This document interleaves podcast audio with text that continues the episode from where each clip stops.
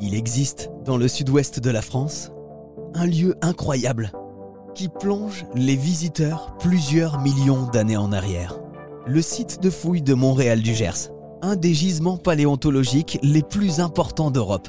Ici, les scientifiques ont découvert les étonnantes espèces qui ont peuplé notre pays il y a 17 millions d'années. À cette époque-là, vous n'étiez pas à l'abri de tomber sur des crocodiles, des pitons géants et de nombreuses autres espèces incroyables. Pour nous en parler, Francis Duranton, paléontologue. Des animaux donc très différents, euh, un climat très différent, une faune, une flore différente.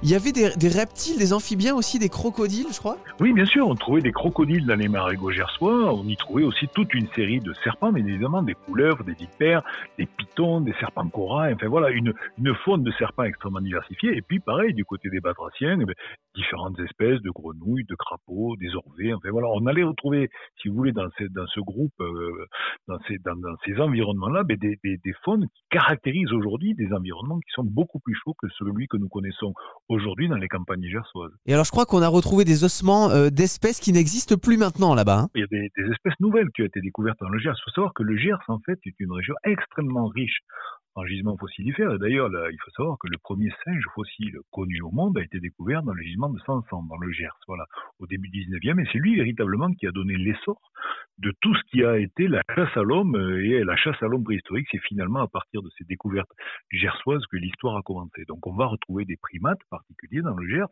Voilà. Mais sur le gisement que, que, j'ai étudié en particulier, qui est le gisement de Montréal, on a découvert des espèces totalement inédites. Par exemple, une, sorte d'animal qui a euh, un mélange de caractères de cerf et de girafe qu'on a appelé un pélomérix. C'est un animal qui mesure à peu près la taille d'un cerf actuel, mais qui a euh, sur la tête deux petits ossicones qui partent latéralement au-dessus des yeux, et puis à l'arrière de la tête, une grande corne bifide chez les mâles. Vous savez qu'en fait, chez, chez les cervidés en particulier, ou dans le groupe des euh, il n'y a que, les mâles généralement qui, qui, ont, des bois, sauf dans une espèce actuelle qui est le renne, mais c'était exactement la même chose dans ces faunes fossiles, et le mâle donc a des attributs qui sont probablement, si vous voulez, des, des appendices qui lui permettent d'aller séduire les femelles, tout, simplement.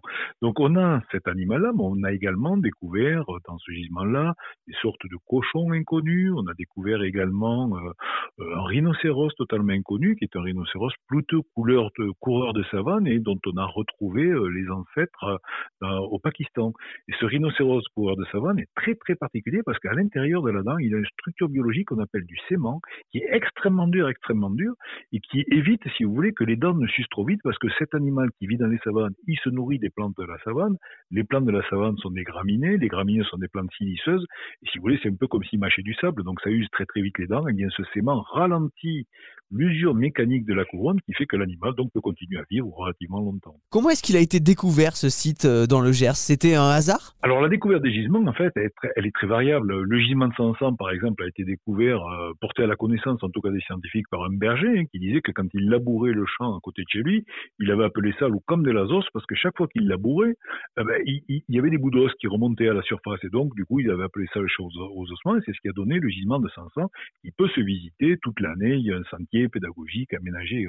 Le gisement de Montréal, dont, donc, que j'étudie plus particulièrement, lui, il a été découvert tout à fait par hasard lors des travaux d'exploitation d'une carrière, en faisant sauter le, calcaire qui était utilisé pour remblayer des routes, faire de, des pierres qui, permettent de faire des remblais ou autres.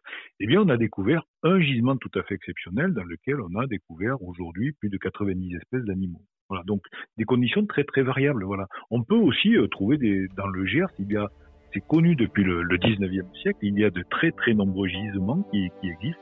Ensuite, bien sûr, il y a du travail de prospection systématique qui est également mené par les paléontologues. Et peut-être qu'ici même, à quelques mètres sous vos pieds, se trouve l'immense carcasse d'un tyrannosaure.